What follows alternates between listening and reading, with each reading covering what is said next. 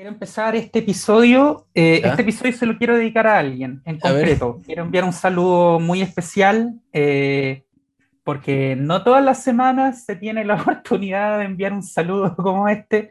Eh, quiero dedicar este episodio al tío Esteban Araneda Cristi, el papá de uno de mis mejores amigos, ¿Ya? que cuan- eh, se está recuperando en este momento y cuando escuche esto todavía se va a estar recuperando, espero, eh, una cirugía a corazón abierto, weón. Le pusieron eh, cinco bypasses. Chucha. eh, ¿Cuáles tenía, o cuatro, bypasses? cuatro bypasses, cuatro.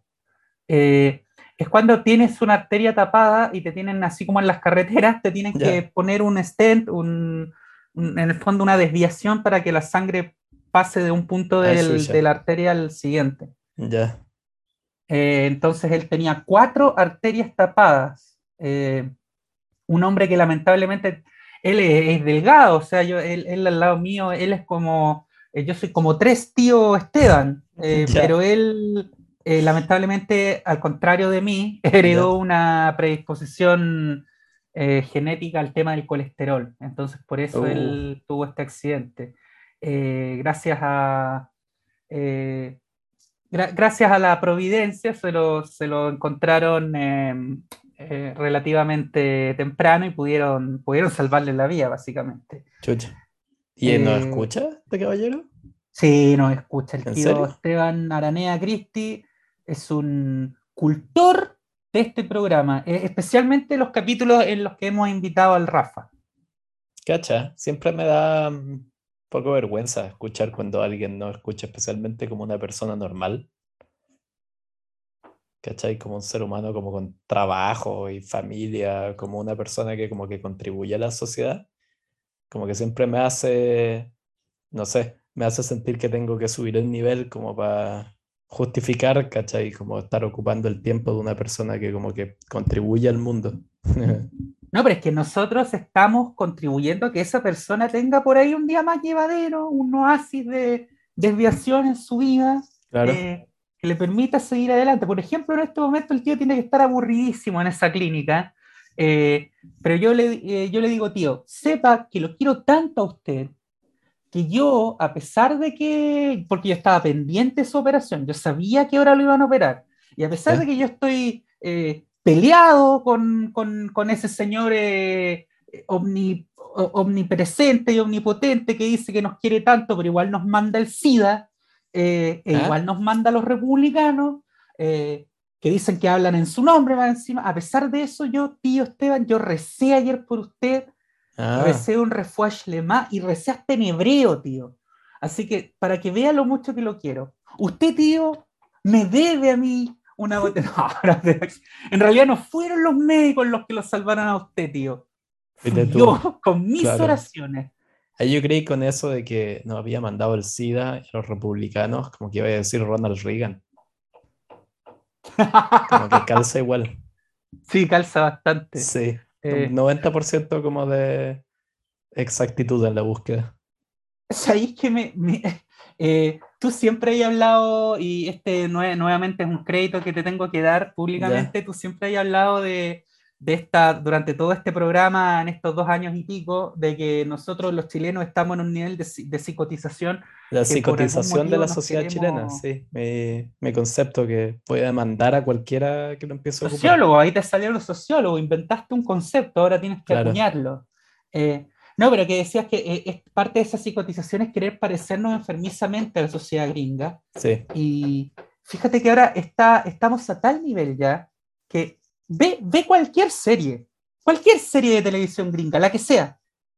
Y ahora resulta que toda referencia al Partido Republicano o a los republicanos de cualquier serie gringa, que por lo general las referencias a los republicanos en las series gringas tienden a ser negativas, porque sí, Sí. Hollywood tiene un prejuicio hacia Claro. los republicanos. Ahora todas son aplicables a Chile. Todas, todas. Tú puedes tomar cualquier clip de cualquier serie gringa, cualquier alusión o chiste sobre los republicanos y es totalmente aplicable a Chile. Totalmente. Aunque no sé, que yo veo Los Sopranos y eso no sé dónde calificarlo en el espectro político gringo, creo que son más republicanos que demócratas. No, pero los sopranos son el típico. No, ellos son el típico demócrata, pero por herencia. ese demócrata de, de, o sea, que sigue votando a los demócratas por un compromiso nomás, porque su abuelo le enseñó que había que votar demócrata. Por claro, como un orgullo de clase, pero eso es porque la serie transcurre como a principios de los 2000, transplantáis como a Tony Soprano Ah, al claro. 2020 y obvio que Tony Soprano bancaría a cagar a Donald Trump. Fines de los 90, te diría yo, Los Sopranos, pues. O sea, 99, ah, va, va, va para los 30 años la serie, pues, sí. Pero insuperable, en mi opinión, weón. Eh, pero bueno, hoy día vamos a hacer un personaje que mucha gente conoce de nombre y, y que de hecho conoce de nombre, pero no pronuncia bien su nombre y no creo Exacto, que... lo pronunciamos mal en Sí. todo el mundo. Técnicamente esto me lo enseñó un amigo. No solo tengo un amigo turco, acá tengo un amigo. Ay, ¿cómo chucha se llama en esta nación sin país? Em, Kurdo. kurdo, exacto. Tengo, te tengo, tengo un 80 amigo- años atrás podría, podría haber respondido judío, pero ya no, aunque a muchos les duela. Pero dale. Claro. El otro día. Oh, weón, puta. Me acabo de acordar, tengo una pedazo de anécdota. Los dejo para el Patreon, no te cuento el tiro. Eh, si es muy buena, cuéntala No, así te, te va, weón. Fue una. Creo que es la situación así más cercana acá que ha estado como, weón, de querer sacarme los ojos. Así al estilo Dipo. Upa, a ver, me dejaste metido. Fue. Weón, fue una wea realmente. Y que, puta, es como. No, mejor deja tirarla al Patreon, que ahora que lo pienso, quizás puede tener ramificaciones legales. Y así los dejamos metidos también. Sí, Ya, ¿quieren suscríbanse saber? al Patreon. ¿Quieren saber qué fue lo que me pasó? Que me dieron ganas como de trágame tierra. No, y no fue algo que hice yo, debo decir. Fue algo que viste. Sí, si tú vienes a esta ciudad de Erfurt y empiezas a preguntar por mí, te van a decir muchas mentiras. Pero esta vez, esta vez, yo no tuve nada que ver. Yo fui a una audiencia. Fui como esa, una de estas personas que van en la carretera y ven un choque y no pueden como evitar mirar. Esto no, no estaba ensayado ni planificado. De verdad, esta anécdota debe ser buena. eh, no, no es que queremos, no es que planificamos esto para dejar un, anzuelo para que se suscriban. De No verdad es buena la quería contar, pero teniendo en cuenta que el plan es después de este máster tener cierto semblante de como de una carrera como una persona normal, eh, mejor no tener esto dando vueltas como, o al menos tenerlo detrás de un paywall, cosa que yo puedo demandar de vuelta de que están como, eh, como se está weá, difundiendo contenido pago que me están robando. Sí. Esa es la Lo que, contradefensa. lo que pasa en el Patreon se queda en el Patreon. O paguen. O paguen. Claro, pero no pueden difundir las cosas que pasan. Nadie nos puede hacer un, o contar lo que pasa en el Patreon. Técnicamente nos están robando. Ahora, si me paso un billete de 5 dólares, cagué. Son apenas 5 dólares. Bueno, ya, pero. Pero bueno, mi amigo Erdogan. Erdogan, así me dijo. Recep Tayyip Erdogan. Y él lo pronuncia así, Erdogan. Erdogan. Te digo incluso, esta es una historia más chistosa. Al amigo kurdo este, ¿sabes qué sobrenombre le tengo? No sé, Campari. por el licor. ¿Sí? ¿Por qué Campari? Porque mm, me encanta además, porque un sobrenombre como yo, obsesionado con los sopranos ya como más de un año, cada vez que lo veo, como, ¡eh, Campari! ¿How you doing? Como que, eh, es patético si es que como que mm, influencia completamente la manera en la que hablo inglés, si es que vi un episodio de Sopranos como dentro de las últimas dos horas. Salgo a juntarme con gente y me pongo así como, ¡Hey, how you doing? Empieza así italoamericano de Jersey instantáneamente, bien patético. Pero no, Campari fue porque una como fiesta navideña que organizaron, entre todos como los de la generación que estamos acá. Fue la primera vez que le apareció porque llegó tarde, ¿cachai? Llegó como un semestre tarde. Y, y como que a todos, ¿cachai? La gracia como de esta fiesta era que todos llevaran, ¿cachai? Como algo de comida, que a mí se me olvidó. Em, y una como algo para tomar que fuera como característico de su país. ¿Ya? Y yo dije, "Ah, país culiao no produce ni una hueá y no puedo llevar una botella de vino muy rasca. Eh, me dije, Pisco "Voy- podrías haber llevado, pero no, no venden allá pisco chileno. Pisco Sour quería hacer, que de hecho sé hacer y me queda bastante bueno. Em, pero no pillé por ningún lado.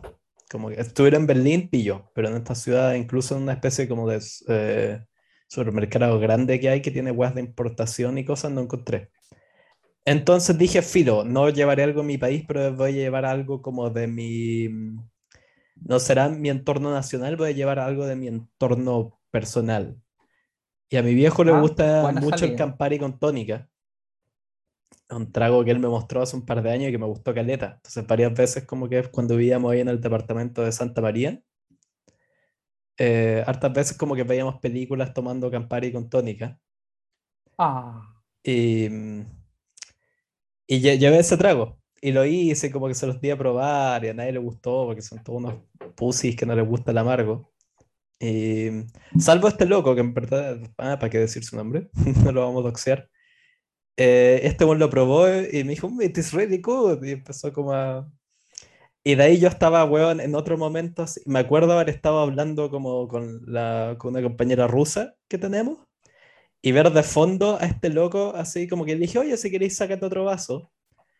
Así como el loco con un vaso de plástico en la mano, ¿cachai? Y la, y la botella Campari en la otra, como dejando caer así, weón, sirviéndose un como 90% Campari y 10% tónica.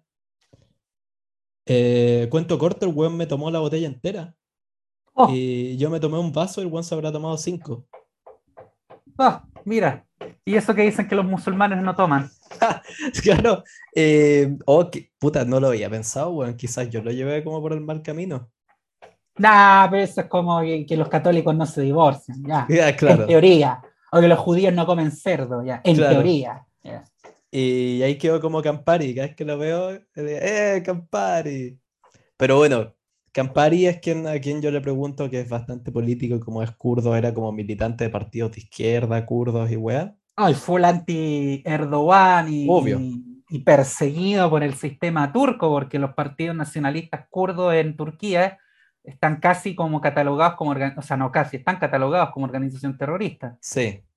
Y él me decía que el rival de Erdogan en estas elecciones, que este sí que voy a decir no, mal este apellido, que este sí que es difícil, Kil, ¿cómo es? ¿Que lo sabéis? Kilishtarol. Kilti Garochu. Kilishtarol se pronuncia, se pronuncia déjame- como así, Kil- Kilishtarol. Déjame googlear esta weá que lo quiero. Lo tengo en la. Kemal Kilishtaroglu. Estoy mintiendo, no lo tengo en la punta de la lengua, que es una weá. Ah, weá, ¿qué me sugiere Google? Kill the... Ah, por la chucha, ni siquiera me salen sugerencias, weón. Em, Según yo se pronuncia Kemal Kilishtaroglu. es que yo, a ver, yo busqué el otro día cómo era. A ver, déjame encontrarlo. Que- Kemal, Kemal Kil- sospecho Kilchidaro- que- Kilchidaroglu. Sí. Kilchidaroglu. Es que suena medio italiano. Pero de verdad no, pero la pronunciación. Ahora, yo sospecho que Kili- Kilishdaroglu se llama Kemal, por, bueno, Kemal es un nombre bastante común en Turquía, pero es en parte común, o sea, siempre fue común, pero en parte es común por Mustafa Kemal, por Claro, el Atatürk. Atatürk. Se- significa el padre de los turcos. Atatürk, exacto, el padre de los turcos. Que eso, eso es un buen inicio. O sea, ¿por qué estamos hablando de Erdogan? Porque Er- Erdogan y Kil. ¿Cómo chucha se llama este? Kemal Kilishdaroglu. Kilich, Kilicdaroglu. Ellos el glue no lo pronuncian tan abierto como nosotros, eh, perdón, tan Mm. cerrado como nosotros. Glue, no, es como, que, una glue que queda dando. Bueno, el turco es un idioma de mierda, no, no traten de aprender turco, pero No. Kemal Kilishdaroglu. Kilicdaroglu, sí. em, con Erdogan, o sea, no ellos dos, pero tuvieron primarias de elecciones en el país hace como 10 días atrás. Y ellos dos pasaron a segunda vuelta porque me parece que Erdogan sacó cerca del 45% de los votos y Kılıçdaroğlu, que es una especie de, de candidato, ¿cachai? Como de coalición. de es básicamente el si no te gusta Erdogan, como anda con nosotros. Es un- unidad de toda la oposición desde el centro a la izquierda. Sí, de hecho tienen como centro derecha y los partidos kurdos, que de hecho están solo unidos, es como esa wea como la Unión Soviética en alianza con Estados Unidos contra los nazis. Es ese nivel como de te odio, pero odio más, este weón me asusta. Así que... Pero tuvieron primarias, ninguno de los dos sacó más del 50% de los votos, entonces van a un voto de segunda vuelta, en el que Kılıçdaroğlu dicen que no está seguro ni es probable que gane, pero tiene la posibilidad. Y esto sería la primera vez. Déjame por acá, lo tengo anotado, weón. Es la primera, es la primera vez que, que Erdogan, es la primera vez que Erdogan tiene, tiene chance de perder. Eso es lo novedoso, independiente de que Kılıçdaroğlu no, no gane, eh, que es probable que no gane, pero independientemente de eso, eh, lo novedoso acá es que es la primera vez que Erdogan tiene chance de perder en estos 20 años. Porque, claro, porque el 2003 llega a ser primer ministro. Tengo el dato acá. Sí, a, Erdogan lo elige en el año 2002 cuando Turquía todavía tenía un, sistema parlamentario, el que siempre tuvo desde, desde la caída del Imperio Otomano, desde que Turquía era república. Eh, y Erdogan se manda una especie de gran Chávez y cambia la, constitución y, y, la cambia a un sistema presidencialista. Eh, entonces, por eso es que ahora en Turquía votan como acá en Chile, con sistema de dos rondas y se elige el, y se elige el jefe del Estado, que en los países de, con un sistema netamente parlamentario eso no, no ocurre. Eh, ahora, eh, claro, lo novedoso acá, independientemente de que, de que no, no, gane, es que le está representando por primera vez una, una amenaza para Erdogan. O sea, desde que Erdogan cambió la constitución en el 2000 y algo, creo que 2007, eh, me puedo estar carrileando, pero fue por ahí, eh, y, se instala el sistema a la chilena, digamos, con un presidente que es jefe del Estado y del gobierno. Y, sí. 2017 hacen un referendo y se aprueba por poco, un voto así rasante, cambiar el sistema de parlamentario a por la chucha, no me entiendo ni, ni yo me a un, a un presidencialismo atenuado. Exacto. presidencialismo. sí, no entiendo mi letra. No tan. No, no, estaba leyendo las facultades que tiene el presidente en Turquía. Fíjate que incluso en Chile tiene más el presidente. Eh, pero claro, el tema es que venías de un sistema parlamentario. sí bueno, y eh, es la primera vez que Erdogan eh, tiene que pasar una segunda vuelta. Claro. Porque sí, el tipo además había perpetuado en el poder modificando la constitución para poder reelegirse, siempre con votaciones, pero quitó el límite a la Putin, quitó el límite como de veces que él se puede, puede ir de candidato. O no sé si es lo mismo que Putin tiene eso, estuvo la vez que Medvedev Medvedev. Medvedev, sí, que, hizo el enroque con Medvedev. Sí, y que fue como primer ministro, que todo el mundo sabía que era aún más notorio que, que Cristina con Fernández Alberto. Pero sí, o sea, mira, leyendo acá, como que caché que la esencia de lo que uno tiene que entender con Erdogan es que es un personaje que nace en 1954, que eso es, espérate, poquito, más o menos 10, no, espérate, esto es Primera Guerra Mundial, Ataturk. Ponle que unos 20 años desde que Turquía se funda como república con este personaje, Ataturk, que si quieren saber quién fue, escuchen el episodio de mm, El Imperio Otomano, ahí hablamos de eso, que es este general turco que básicamente como que echa a las, como estas fuerzas de reconquista griegas que empiezan a tomar, oh, si lo veis desde su punto de vista, recuperar territorios históricos que, eh, que eran griegos después de la Primera Guerra Mundial, los echa a todos y forma este nuevo como conforma este territorio más o menos con los límites de la Turquía actual. Y lo que hace este general, como venía de la tradición como liberal de los jóvenes, eh, de los Young Turks, no sé cómo se traduce eso en español, como de... Los jóvenes turcos. ¿Te acordás cómo se llamaba el líder de esos jóvenes? Era uno conocido. Tú eres bueno para los En este momento no, no lo tengo. Alguna vez lo leí en algún libro de Ram Pamuk, pero no lo recuerdo ahora. Eh, Pasha, algo Pasha creo. No, no, era Ibrahim Pasha, no, no me acuerdo. Eh, pero bueno, y Ataturk, claro, se transforma en este como una especie, ¿cómo se llama el de el general de Francia? Estoy hueón para los de Es como un de gol turco, en cierto sentido. Fíjate que yo hacía el símil eh, la otra vez para explicar eh, al vulgo, para explicar al vulgo el, tema de, la sociedad turca. Eh, es como Atatürk era un poco como un Perón argentino, en, algún sentido. porque además, a diferencia de De Gaulle, Atatürk sí tenía un, tema de, de, política redistributiva, tenía mucho de socialista, eh, era un progresista, pero un progresista no en el sentido que le damos hoy a ser progre de, ay, quiero, eh, qué sé yo, eh, baños trisexuales. No, era, un los baños. Claro, era un progresista en el sentido de que, quería modernizar la sociedad turca y era un igualitarista consumado. O sea, él creía que, que, la igualdad ante la ley era un principio fundamental y que había que y que el Estado tenía que intervenir activamente en la vida política y económica para lograr la igualdad de los ciudadanos. Eh, partiendo con las mujeres, por ejemplo, con algo tan... Salvo a la hora de hablar de minorías étnicas, porque ahí el caballero era bastante nacionalista. Claro, y es el que se manda el numerito con los armenios, si no me equivoco, también. O sea, no, no él precisamente, el genocidio armenio comienza el año 1910. Sí. Pero, bueno.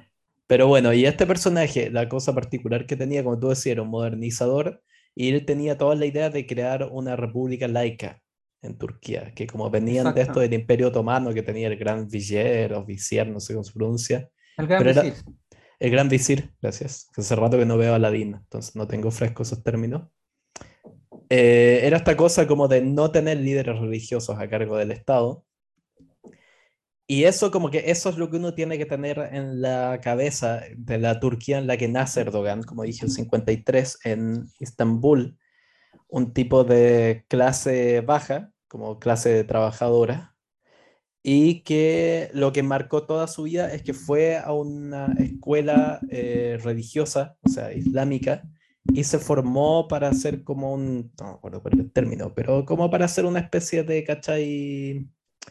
O sea, para él siempre como que la religión jugó un, papel muy importante en su vida y eso es un poco lo que marca toda su carrera, que cuando entra en, siempre entró en política y él se caracterizaba por ser alguien que quería devolver el Islam como a que fuera algo central en la vida de Turquía y además devolverlo como a la constitución y a cómo se plantea Turquía como Estado. Para él tenía que ser eh, islámico.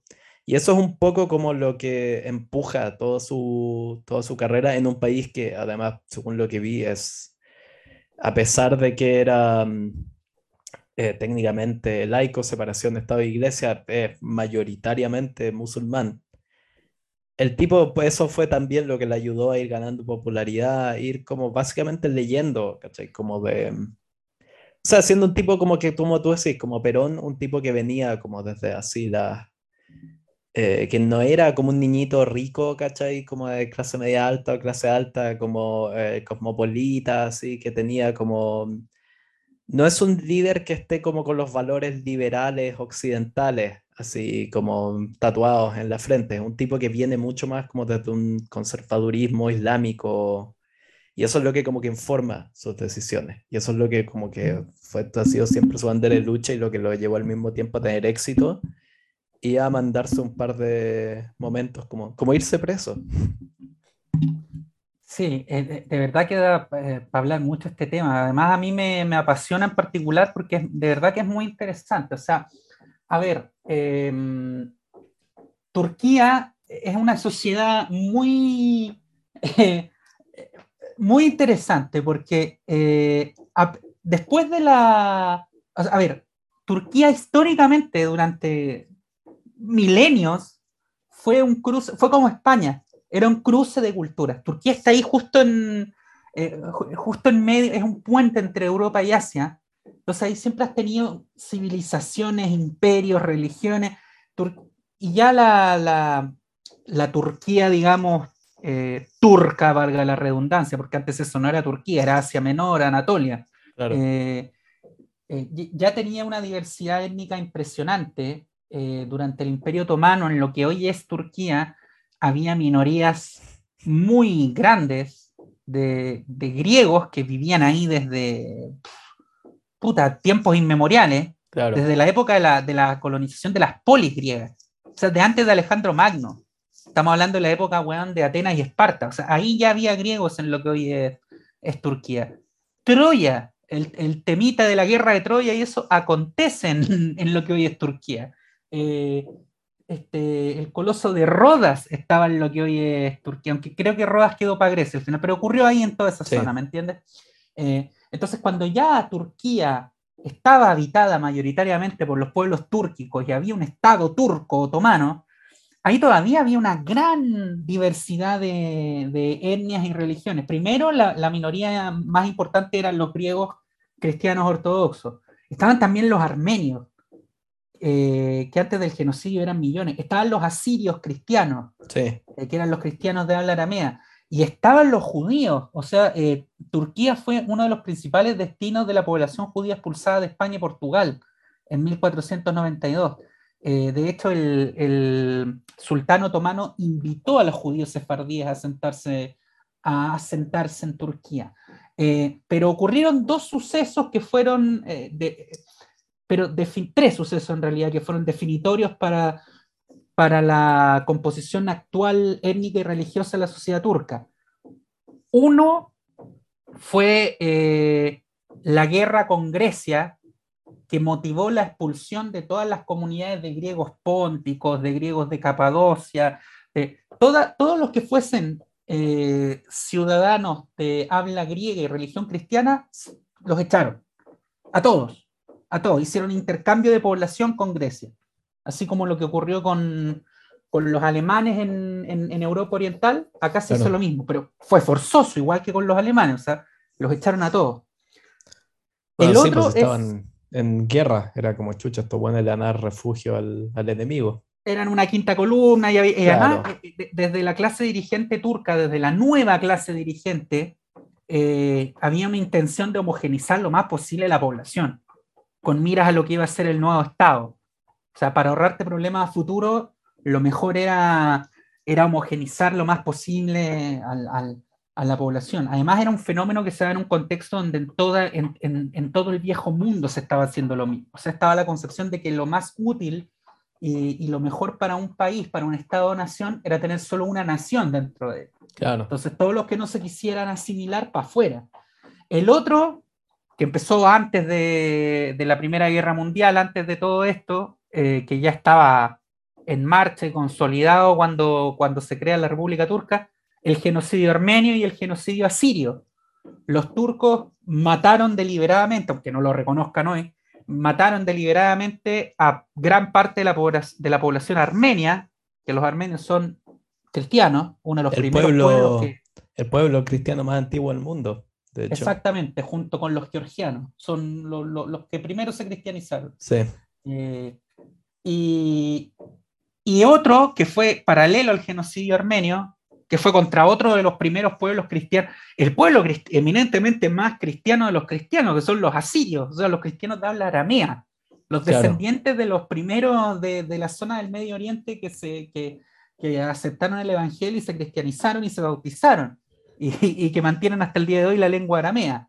Eh, los, los, turcos empezaron a pitear a, a toda esa gente deliberadamente.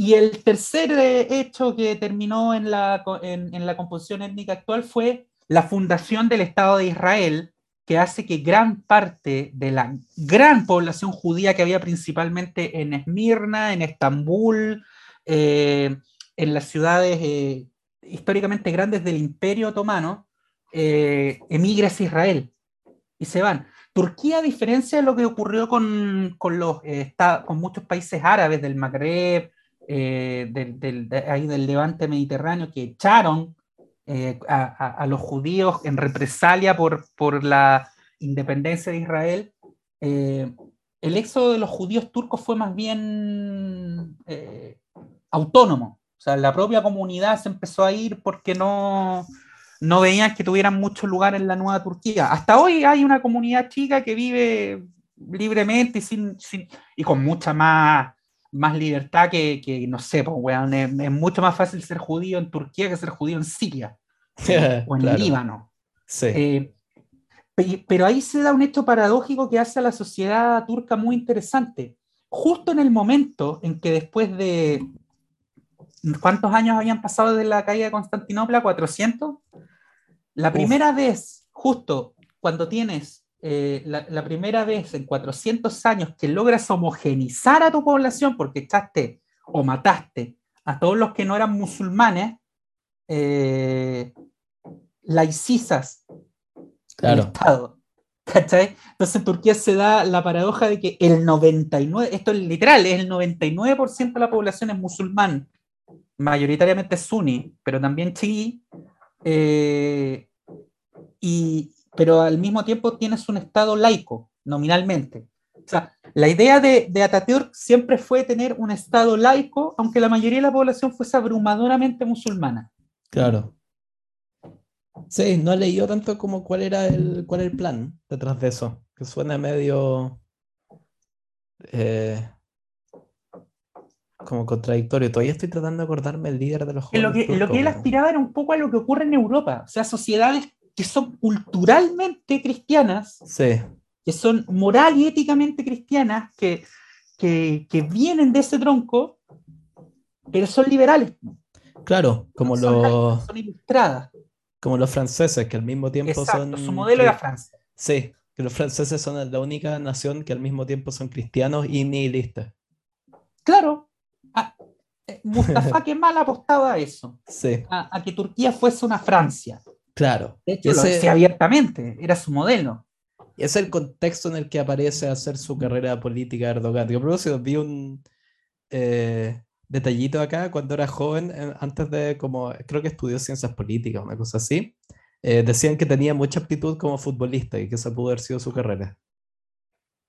Bueno, el, el equipo del cual es hincha Erdogan eh, es un equipo chico, un equipo que históricamente valía callampa. el, el Istanbul Besaksehir, eh, que clasificó, Junior Fernández jugó ahí, clasificó, no me acuerdo si el año, la temporada pasada o la antepasada, a la Champions League tras haber ganado eh, por primera vez en la historia de la Liga Turca en el gobierno de Erdogan, porque recibió un montón de plata del Estado turco eh, bajo auspicio de Erdogan. Pero es, un club, es como que acá. No, ni siquiera, porque tiene un. Es, como puta. No, te cacho. Como, que. de Santiago y sin mucha historia, ganar a la liga y terminara yendo a la Champions League. Le fue como el culo al final, pero un club sin, con una base social muy chiquita, porque en, en, en, Turquía la liga de fútbol históricamente ha estado dominada por los tres grandes de Estambul, que son el Galatasaray, el Fenerbahce, el Besiktas. Eh, y esos tres han monopolizado el fútbol turco. O sea, recién el año pasado el, el Trabzonspor, que es de Trevisonda, ganó la liga y creo que fue la primera vez que un equipo de fuera de Estambul eh, ganaba la liga. Eh, porque este, el, equipo del, cual es hincha Erdogan también es de Estambul, pero es un equipo chiquito, es como, o sea, nada que hacer contra la, hegemonía de, los tres grandes de Estambul, que ya tener tres equipos grandes en una sola ciudad es como, o sea, no tenéis mucho terreno para crecer, no tenéis mucho terreno para eh, para buscar hinchada, para buscar apoyo popular, para buscar auspicio. Erdogan lo logró y convirtió un equipo muy chiquito en un equipo de Champions League.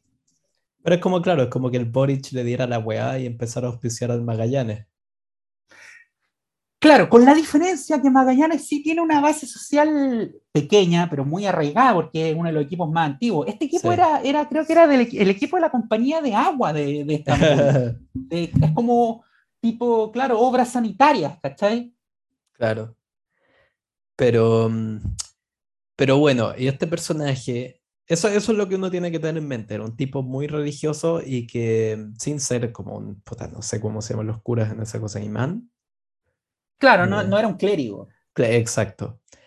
Eh, pero aún así tenía eso como de importancia, empieza a militar en partidos como eh, religiosos y en el 1999 se une al Partido Islámico y en, dentro de ese partido entra al, al Parlamento y después ahí empieza su carrera en 1994 tiene su primer como gran cargo así más, más llamativo que se vuelve alcalde de Istambul.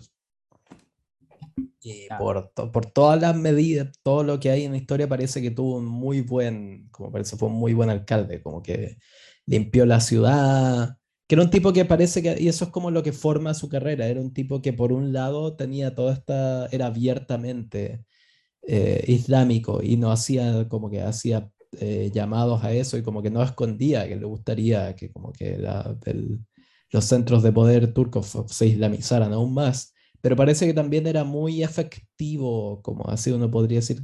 Claro, como tú decís, Perón es quizás parecido porque es una especie como de socialista religioso, porque era como muy islámico. No, no, yo me refería que yo me refería que Mustafa Kemal Atatürk era un poco como el Perón, ah. como el Perón turco. Ah, ya, sí, no, estoy cagando frente a esto, bueno, pero pero sí, como... Es, el, cosismo en política, la solución del problema cotidiano de la gente. Sí. O sea, que a la gente le interesa más allá de si el tipo es de ultraderecha, si el tipo cree que, está bien pegarle a la mujer. A la gente lo que le interesa es que le, arreglen el sistema de cloaca, de que le recojan la basura, de que no haya delincuencia.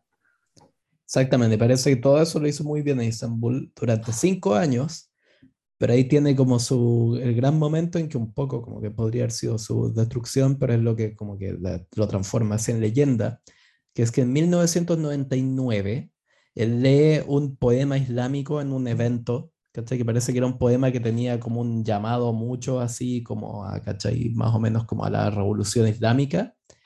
Y por eso, por leer eso, lo toman detenido le meten una sentencia que originalmente iba a ser de un año, pero termina pasando cuatro meses bajo las rejas. Y ahí es como cuando ya se vuelve un superstar, que todo el mundo sabe que si queréis como, si queréis transformar a un político en una leyenda, mételo preso. Claro, se transforma en un mártir. Claro, o sea, tenéis el caso Castro, el caso Hitler, es como todos los que lo han metido preso así como... Y no porque mataron a alguien o le pegaron a la esposa, sino como por un tema como en el, caso, de Hitler, ah, mejor dejemos ese, fuera. Eh, pues claro, si lo metís preso por un, por un tema ideológico, lo transformáis en un monstruo. Como, creo que nunca no ha sido así. Como se te ocurre algún huevo que le hayan metido preso y como que ahí haya quedado su carrera. Ah, Navalny, quizás. Mm, pero... Sí, pero eso está en. Eso está en veremos. Pero claro, igual Navalny lo inflan caleta en Occidente, pero así todos los conocidos amigos rusos que tengo acá me dicen que vale callampa el weón, que es como un ultranacionalista que sería igual. Sí, esto participaba en, marcha, en marchas fascistas. Sí, y nunca ha como, nunca se ha distanciado de eso, a pesar de que ha tenido como todas las opciones y que sí, me han dicho que un tipo que pues, sería igual o peor que Putin.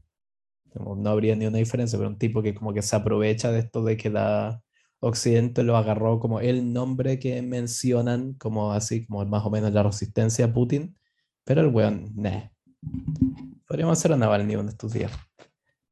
Eh, pero bueno, ya tiene un documental en HBO.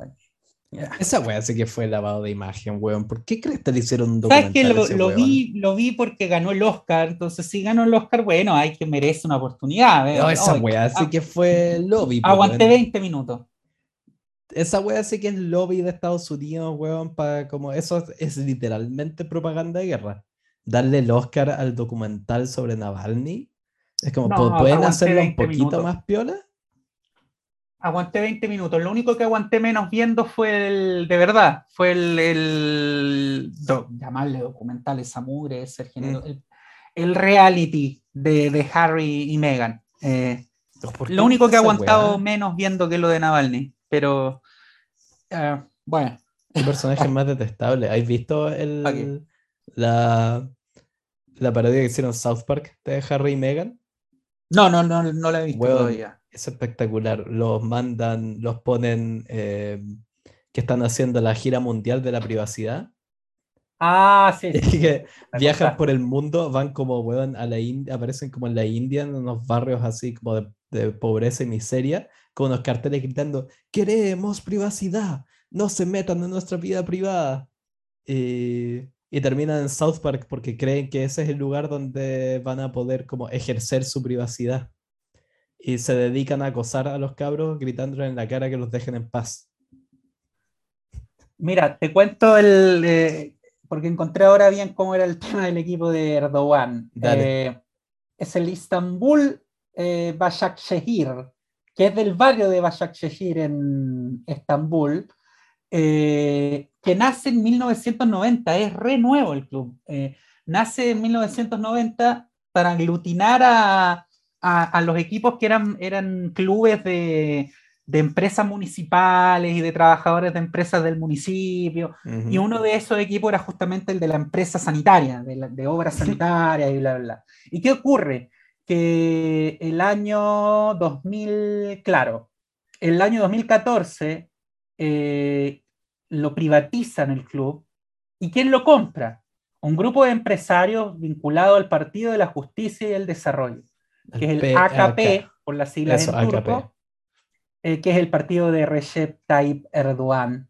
Eh, y, ahí le construyen un estadio, eh, y, ahí empieza una curva ascendente, un, estadio que es, pero maravilloso, o sea, 17.801 espectadores y primer nivel europeo.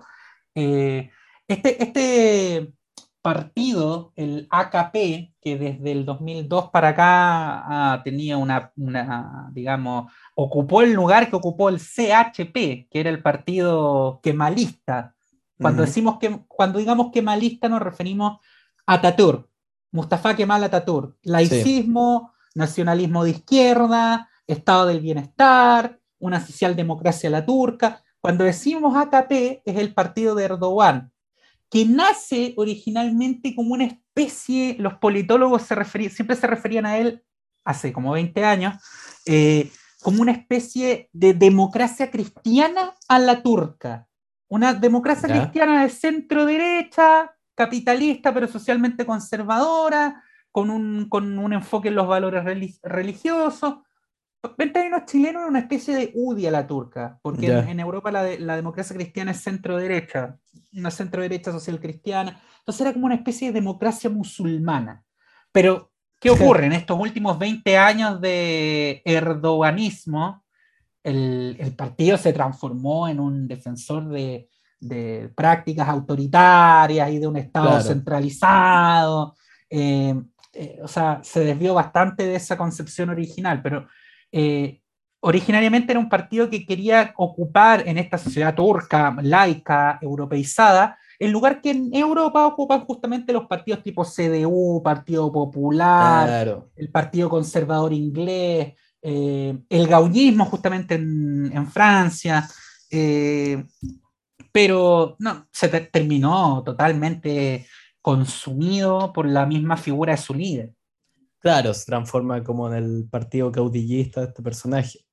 Pero lo que recalcan en todos lados es que por lo menos porque el 2003 se vuelve primer ministro, los, por lo menos durante los 2000 y hasta más o menos mediados de los 2010, el tipo le estaba yendo bastante bien. Se tenía buen super crecimiento económico, o sea, como más o menos el hecho, no sé qué nivel está Turquía como en las economías del mundo, pero por lo menos entre las 20 tiene que estar.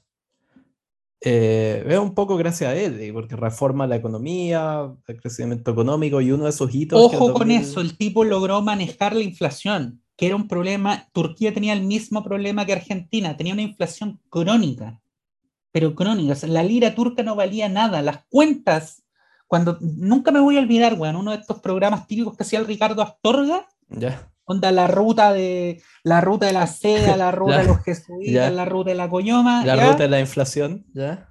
Van, pasaron por Turquía, creo que concreto no me acuerdo si era Ankara o Estambul, eh, y van a un restaurante, eh, les pasan la cuenta, la cuenta eran decenas de millones de liras turcas, pero decenas, eran muchos ceros. Y él explicaba ahí, esto es porque la moneda acá no vale nada. Claro, no te voy a comprar un chicle y pagáis. Bueno, tampoco está tan. Siempre fue raro ahora que, como que, ¿cachai? Tuve que. Como que me costó un poco al principio hacer el cambio, como de que iba a pagar algo y me salía 10 euros. Claro. Pasar de, claro, las mismas tres cosas que compraba para la casa, antes me salían 10 mil pesos, ahora me salen 10 euros. Turquía, tuvo una hiper, una hiperinflación onda a nivel Zimbabue. Porque era crónico, o sea, el, Estado estaba endeudadísimo, eh, la, moneda no valía un carajo. Entonces, hoy, hoy día la lira turca es una moneda estable. Sí, pues uno es un mérito del, gobierno de, este hombre. Claro, durante sus primeros años, que ahora se le fue en collera la inflación de nuevo. Sí, pues ya pasaba la pandemia, con el tema además de la guerra. Claro. Eso es otro también un, rol interesante que hay que destacarle, que él, por intereses propios, pero hay, eh, nadie, nadie lo hace, digamos, por bolitas de dulce, este, ha sido un facilitador de, eh, para que los cereales ucranianos puedan seguir saliendo al mundo, también, y ha sido un facilitador también de, de, las pocas comunicaciones de nivel oficial que ha habido entre Rusia y Ucrania en este año y medio. Eh, independiente que todos sabemos que el tipo es pro Putin y es amigo de Putin y quiere que Putin gane la guerra, pero ha sabido ser un, ha sabido prestar la casa, ¿me entiendes? Sí. Es una casa que no te gusta, es una casa que tú, vos sabés que está inclinada para un lado, pero nadie más ha puesto la casa, ¿cachai? Claro, el tipo, tenéis que decirle, te gusta o no, el tipo es bien zorro, porque cuando inició la guerra de Ucrania se dio cuenta que él estaba en una posición súper privilegiada de ser alguien que estaba como cerca de Putin, pero al que no le habían cerrado las puertas en Europa. Entonces, básicamente al principio ahora como que los chinos le están robando ese rol. Pero Estados Unidos nunca va a permitir eso. Hoy te diría hasta el día de hoy, Erdogan es lo más cercano a un posible mediador que tenéis en el conflicto entre Rusia y Ucrania. Y en la práctica entre como Europa, Estados Unidos y Rusia. Es como el único tipo que podría lograr así una comunicación entre los dos lados. Y el tipo estaba usando eso a su favor porque sabe que como es un poco como el único que habla aún con Putin, sabe que puede conseguir concesiones de la Unión Europea si es que se porta bien. Claro. Durante este, esta época. Y de hecho, en los últimos meses ya un poco como que tomó. Ha habido ciertas señales de que tomó partido más con Europa, porque cachó que suceda lo que suceda en esta guerra, Rusia no va a salir bien parado. Pero, pero bueno, esos, esos como más o menos 15 años el tipo le va bastante bien y en 2005 hace el, como, eh, la petición oficial para entrar en la Unión Europea. No sé cuál es, no son EU. No, no, ya están, eso está total y absolutamente muerto. Ya. Y el 2016 le hacen, después de como ya cuando se empieza de protesta, le hacen un intento de golpe de Estado, una facción de, La, de las Fuerzas Armadas. Y ese es como es otro punto de inflexión en su carrera. Y es un punto también que te demuestra lo compleja que es la sociedad turca, porque no es solamente laicistas contra, contra clericales, porque dentro del, del, bando que quiere un regreso a los, a los valores del Islam y, a un Islam con, con un, un, poder religioso, y, o sea, hay también distintas facciones. El tipo que según Erdogan le hace el golpe de Estado es un clérigo. ¿Ah, sí? No sabía ese Está... Erdogan se agarró con los Estados Unidos porque él quería que... Ah, el tipo este que estaba exiliado en Filadelfia, una wea así, ¿o no? Sí, exactamente. Eh, él quería que se lo extraditaran a Turquía porque según él, él fue el, instigador del golpe de Estado. Entonces no es tan sencillo como decir, ah, er-, Erdogan eh, clerical, eh, los otros laicistas, izquierda, derecha, no, no es tan así. Mm. Sí, pues, pero bueno, ese golpe de Estado que no está muy lejos de que se lo vayan a correr, hay así como aviones involucrados, fue así bien como intimidante. No, estuvo a punto de caer. Sí. Y de hecho, en ese hay un momento bastante como típico de los como de estos autócratas que tanto nos gustan en este programa, de que cuando ocurre el golpe de Estado, igual zorro, los generales ahí, Erdogan está de vacaciones y no se le ocurrió nada mejor que hacer un llamado a toda la población sabio, igual. Hacer un llamado a la población y la manera en que lo hizo fue que llamó por FaceTime a una conductora de un programa de tele. Y está el video así como, puta, como la con, Connie Santa María, ¿cachai? De allá. Y está, está el video de la loca como súper seria, ¿cachai? Así como con su como con un iPhone en la mano en el que podéis ver a Erdogan, además haciendo esa wea tan como de viejo usando teléfono, de que tiene el ángulo, ese como ángulo equivocado para grabarte a ti mismo, que es cuando claro, el teléfono... Está como desde abajo. Exactamente, el teléfono como más abajo de tu línea de visión, que te hace ver gordísimo, te hace ver como que tenéis papada. Está el weón como acostado en una cama, así, con ese ángulo, y esta conductora la muestra en la tele y el buen hizo un llamado como por FaceTime a la nación a mantener unida y a como resistir a estos usurpadores del poder por como por la misma manera en la que uno tiene como una videollamada incómoda como con eh, uno de los abuelos que están la mayor parte de la conversación tratando de entender cómo funciona la weá. Y él, y, y- y- y él llama a la conductora mientras estaba en desarrollo el golpe de Estado. Sí, po. Y la- bueno, pero la importancia sobrevive ese golpe de Estado. Y ese un poco le da la mm, justificación para hacer este cambio y abandonar el parlamentarismo en Turquía. Y claro, sobreviviste un golpe de Estado, tenéis la excusa, es como no dejéis pasar esa oportunidad. Si es que ya estáis como jugando el libro como de maniobras de los autócratas, hace este referendo para cambiar el sistema presidencialista y lo gana. Entonces tenéis Claro, el 2016 el golpe de ahí está, Estado. pues, el referéndum fue después del golpe. Sí, pues, el, el golpe de Estado 2016, referendo 2017. Entonces, ¿cachai? Esa wea súper como de. mm, Puta, esta wea la sobrevivimos apenas, pero bueno, es hora de hacer leña del árbol caído acá. No nos aprendemos. Claro, y, y- y ahí hace el- una jugada maestra. Sí. No, sí, igual loco, de que el weón es zorro, es zorro. Y lo más probable es Por que. algo lleva 20 años en el poder. Claro, y pareciera que va a ganar el 28, son las nuevas elecciones. Porque por lo que yo he leído, el lado del otro de ya, ta, ta, ta, ta, ta, Kılıçdaroğlu, eh, tiene ahora el problema de que un poco su coalición es lo más inestable que existe y de que el 5% de votos que le faltó a cualquiera, no creo que más que nada a Erdogan, para ganar en primera vuelta es un candidato ultranacionalista. Sí. Entonces, Sí. Kilic Karoglu tiene que mm, cortejar a este como votante que es o un votante ultranacionalista o un votante es como voto o protesta. Y esa weá es pelúa porque si empieza a cortejar al ultranacionalista va a asustar a los A votantes sus más propias como- bases. Claro, va a o sea, él es como un burócrata, no, no es alguien, no está más cerca del como centro derecha que de la izquierda, pero en su coalición están los izquierdistas, están los kurdos, y es un poco incompatible tratar de hacer campaña para cortejar a los ultranacionalistas y mantener felices a los kurdos, porque en verdad es como agua y aceite. Bueno, el, el candidato este, el tercero en discordia, que va, va a oficiar, entre comillas, de árbitro, Claro, es un tipo que ha dicho públicamente que, que el- su voto se lo va a entregar solamente al, al cual de los dos prometa que va a barrer con los kurdos.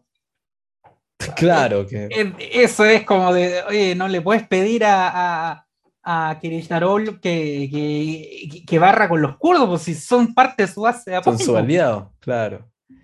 Sí, entonces se ve difícil que el bueno pueda sacar. Además, por lo que me explicó Campari, eh, Kritic Daroglu no es un weón que calienta a nadie, ¿cachai? Y que además creo que incluso ya hizo la declaración de que si él llegara a ganar, va a ser un periodo y no va a ir a la reelección. Es como un candidato de de- transición. Exactamente, es como, es Es básicamente... como un Olaf Scholz. Eh, O sea, Olaf Scholz, sí no. Olaf Scholz fue como no nos podemos poner de acuerdo, pongamos un weón que como que no es ni chicha ni limonada. Pero transición ese weón no va a hacer porque van a echar a patadas a su coalición en las próximas elecciones. Le van a salvo que ocurra algo muy, muy raro. Porque las dos elecciones que ha habido hasta el momento, la de Berlín y la de Bremen, los, fue mal. eh, al- a su partido en particular, el SPD, no le fue. O sea, perdieron Berlín, que lo llevaban ganando hace 15 años más o menos. Nunca había en el SPD, siempre había tenido Berlín y es como, bueno, Berlín es el, como la capital del progresismo en Alemania y lo perdieron, se fue a la, a la centro derecha. Y Bremen, que es un estado como chico y parece no muy próspero, pero donde generalmente los verdes sacan buena votación, sacaron como la mitad. Y los verdes son como el segundo, mm, eh, el segundo como parte más eh, importante de la coalición. Entonces, todo está indicando que esta coalición no va a perdurar y que vuelve la CDU en las próximas elecciones. Algo con lo que yo no tengo absolutamente ningún problema, porque los verdes han demostrado ser una... O sea, uno, fanáticos de la guerra y segundo, fanáticos de Estados Unidos. Ah, Y bueno, votaciones el 28. Veremos si Kılıçdaroğlu hace el, el milagro. O sea, y ver qué hace Erdogan, si es que le resulta que, que pierde, porque además que se manda un Bolsonaro. Sí, porque además hay un, un, escenario fértil para aquello, o sea, si pierde, todo indica que no va a ser, porque ya sacó un 49 y tanto. Claro. O sea, si llega a perder, sería raro que bajara de 49 a 45. Claro. Salvo que hubiera una gran mega movilización de. Que eso es lo otro, ya en primera vuelta votó mucha gente. Entonces sería raro que mucha más gente se sumara eh, para, para, votar y, y, que bajara de, de, un 49 a un 45. Entonces, claro. Si pierde por, qué sé yo, 100.000 votos, que en Turquía eso es nada, si pierde por 100.000 votos, claro, van a empezar que impugnar la mesa, que, este, que, que, recontar votos en tal parte, que se perdieron votos no sé dónde, y sus partidarios se van a movilizar. Claro. El tipo, claro, no, no es precisamente alguien que esté muy preocupado de, eh, de, cuidar la institucionalidad, y, incluso para los cánones turcos, que son muy distintos a los occidentales. O sea, eh, Erdogan se ha encargado personalmente de, tirar al tacho todo el esfuerzo de generaciones de, del kemalismo por laicizar la sociedad turca, eh, al punto de que hoy en día él en eventos de campaña se refiere a, a las minorías sexuales como pervertidos, Claro. Y, no pasa nada, es el presidente. O sea, no pasa absolutamente nada. Eh, sería en, en, Occidente ni siquiera un candidato de extrema derecha se atreve a decir que los homosexuales son pervertidos. Ah, los republicanos chilenos no están muy lejos. No, pero saben que les quitaría votos. Que es, eso ya les quita votos. O sea, llegar a mm. ese nivel de franqueza. En Estados Unidos, un republicano en Estados Unidos sí te lo, te lo puede decir. O sea, Mike eh, Pence era abiertamente, hasta Trump hacía chistes con eso, ¿no sabía el famoso chiste de Trump cuando está en una como, cuando en uno de sus, no sé, segundo año, ¿cachai? Antes de que empezara como, de que se maliara el weón, contigo maliara con todo el tema, cuando se raya, ¿cachai? Con me robaron la lección y todo eso. Sí. Está en una, ¿cachai? Como conferencia en el sur, no sé qué, y le preguntan como como es cierto que usted, no sé, no apoya o tiene, ¿cachai? No tiene buena opinión de los homosexuales. Y Trump dice como, muy a su manera, dice como, dice como, no, pregúntenle a Mike, él es el que los quiere ver a todos colgados. y Pence estaba al lado y se puso medio nervioso porque es, sabido que el weón es como de esos como hiper evangélicos que como que en verdad los homosexuales arden en el infierno. O sea, Mike Pence dejó a. Él era de Indiana, ¿no? No me acuerdo qué estado era él. Pero él dejó a su estado cuando fue gobernador, lo dejó con un alza de la puta madre en contagios de VIH, especialmente en la juventud. ¿Por qué? por oponerse a las campañas de prevención, por oponerse a la entrega de preservativos, etcétera, etcétera, porque aplicó el manual evangélico de la prevención de la onda castidad. Claro. La castidad es el mejor método de prevención. Entregó el Estado con una epidemia de SIDA. Quizás fue el mismo. Él anduvo como por la por la ciudad contagiando gente, contagiando jovencitos. contagiando homosexuales. Sí, con sus ideas. y bueno, ¿cuánto hicimos? Ya tenemos como una hora, ¿no? Sí, podríamos estar otra hora más porque de verdad el tema es, y además que es interesante y tiene implicancias no solamente para Turquía, que esta elección podría marcar un...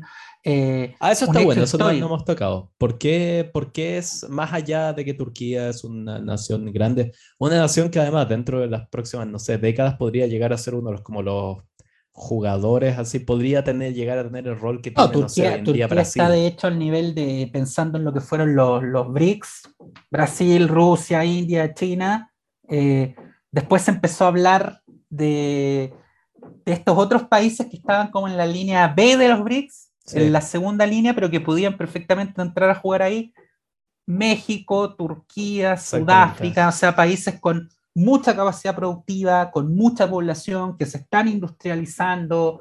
Eh, Turquía, hasta, hasta que Erdogan se eh, em, em, empezó a hacer de la suya, era un candidato firme para entrar en la Unión Europea. más allá de que tienes un abismo en cuanto a, a, cultura y a, que no comparte este origen, eh, que el pueblo turco no comparte el origen cristiano, pero era un candidato firme. Entonces es una economía potente, potente. Pero no solo eso, sino que te puede, más allá de que puede ser un hecho histórico para Turquía porque podría ser el regreso del kemalismo, que mal, que mal, el, kemalismo, el kemalismo es como el peronismo argentino, o sea, es el alma del país, es la esencia del país, es como el partido, más allá de que gobierne o no, es el partido que representa la esencia de lo que, de lo que en teoría tenía que ser la República Turca.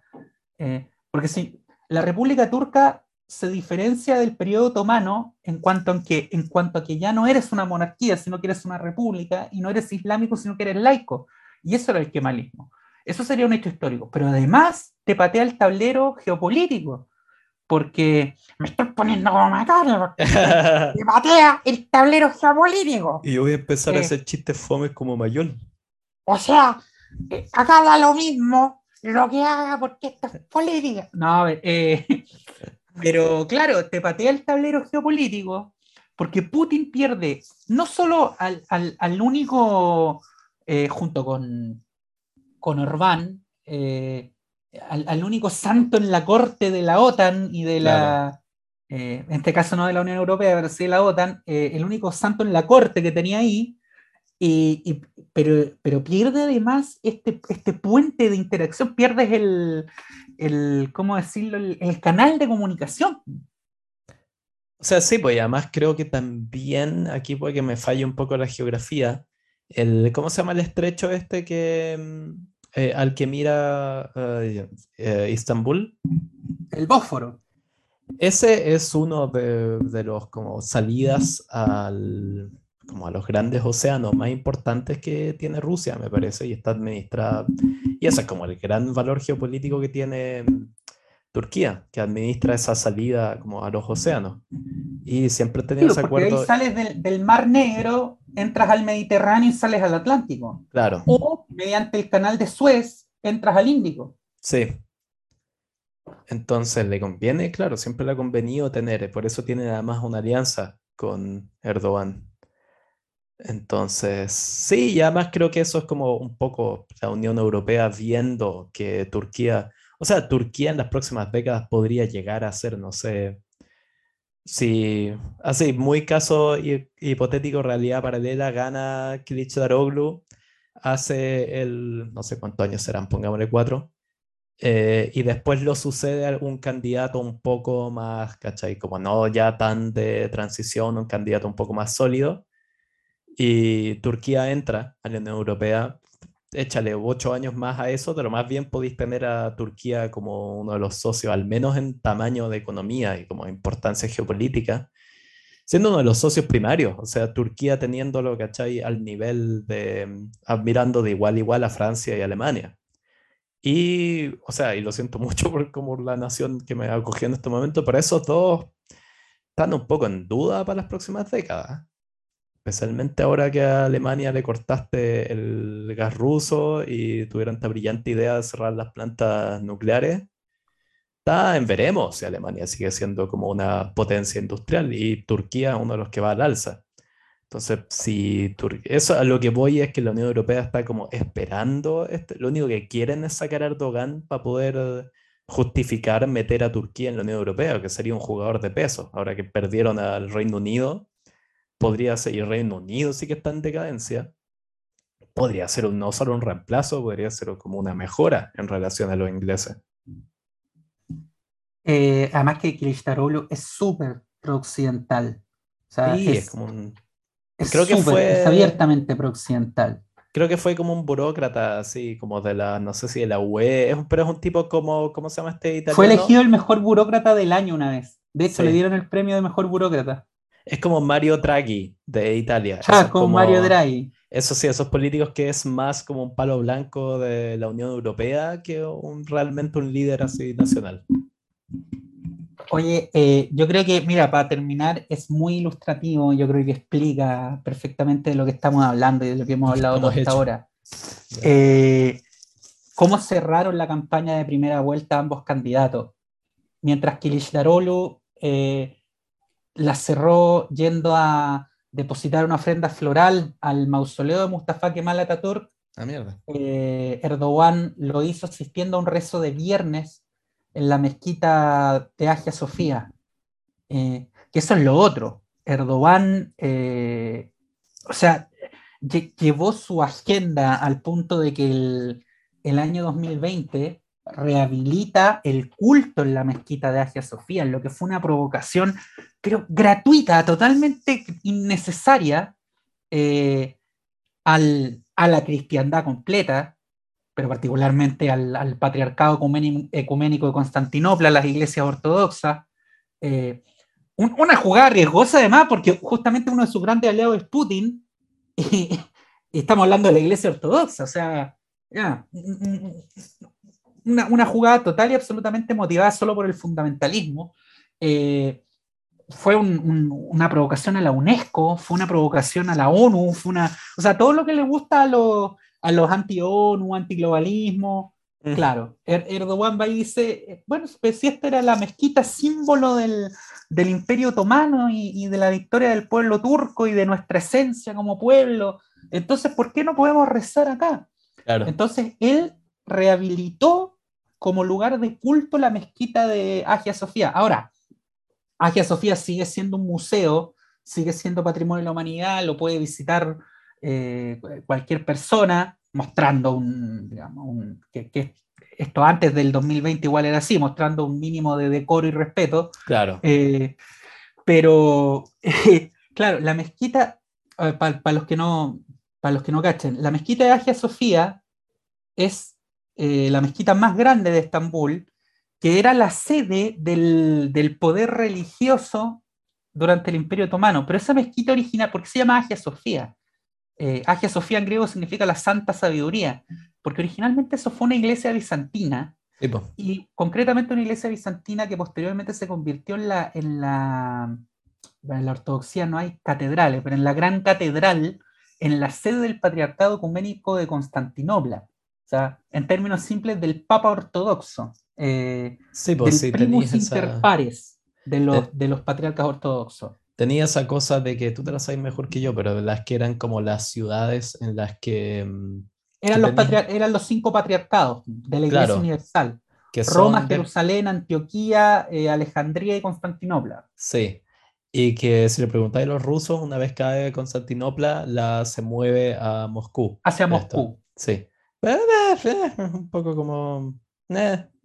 Entonces, eh, e, eso había sido originalmente una, iglesia cristiana ortodoxa, la más importante de la cristiandad oriental, donde tenía asiento el patriarca de Constantinopla, eh, y una vez que cae, eh, sacan, evidentemente cagando a la, a la, curia griega de ahí, les dejan una iglesia, una iglesia más chica, donde tiene sede hasta el día de hoy el, patriarcado, y esa iglesia, muy al estilo de lo que se hacía, ocurrió mucho en España, ocurrió mucho en Portugal también, eh, de lo que se hacía una vez que llegaba un pueblo eh, vencedor sobre el vencido, convierten la iglesia en, un, eh, en una mezquita, que pasa a ser, así como fue la gran iglesia del poder religioso y político de Bizancio, pasa a ser la gran mezquita del poder religioso y político del Imperio Otomano.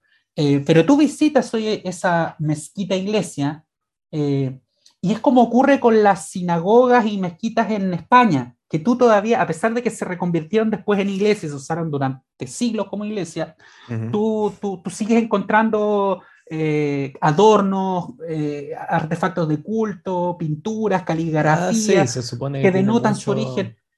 Entonces, en la Mezquita, en la mezquita hasta el día de hoy tienes un montón de mosaicos y de iconos cristianos. Sí, que los mosaicos es la típica de los bizantinos. Entonces se dan situaciones chistosas a raíz de esta medida populista y, religiosa de Erdogan tendiente a congraciarse con su elector duro, que es que eh, cuando en, el, en, la iglesia, presidiendo la sala central donde se hacen los rezos, eh, hay un eh, icono de, la Virgen con el niño, un icono mm. cristiano, de María con el niño Jesús. Eh, ¿Y qué ocurre? Que justo ese icono, de forma casual, está en dirección a la Meca. Por lo tanto, cuando, se, cuando son las oraciones, tienen que cubrir ese icono con, un, con una cortina. Y cuando terminan las oraciones, y se rehabilita como museo, esto ocurre todos los días, ¿Ya? corren el velo. Porque, claro, la condición eh, para que Erdogan hiciese esto y no le declararan weón, la, la guerra era que, era que respetara el patrimonio artístico de la, de, de- de la mezquita. O sea, que no podía tocar los, los mosaicos, no podía tocar Claro. los íconos, no podía tocar la estructura del lugar. Oh, loco, ahora sí que escuchando eso, ahora sí que de repente se me olvida, weón. Hace rato que como que tenía ganas de, más que ir a Turquía, quiero ir a Istambul, weón, para ver toda esa weá como de esa ciudad culiada. Creo que es como la mm, ciudad del mundo que más, no, Moscú es la número uno, pero que más como que me llama la atención por todo eso de que haya tenido como varias identidades, que haya pasado de Bizancio, Constantinopla a Istambul. Y, y además quiero ver ese, ese, voy a levantar temprano para ver ese como espectáculo esquizofrénico de ellos cubriendo al niño Jesús con la Virgen. Literalmente poniéndolo en velo, poniéndole el velo a la Virgen. claro, literalmente poniéndole el velo Sí. a la Virgen. Para que se vea, como decía Boris Johnson, como el chiste del weón. Siempre se me olvida. eh, ah, filo, no me acordé. Y bueno, elecciones del 28, yo mi apuesta es que yo creo que gana Erdogan de nuevo. Está peludo que gane el otro weón, porque ya parece que como que el gran esfuerzo ya lo hicieron en la primera vuelta y, y no pareciera que logran así. ¿Desde dónde van a sacar más gente? Sí, está difícil. Sí. Ya, nos vemos. Nos vemos. Chau, chau.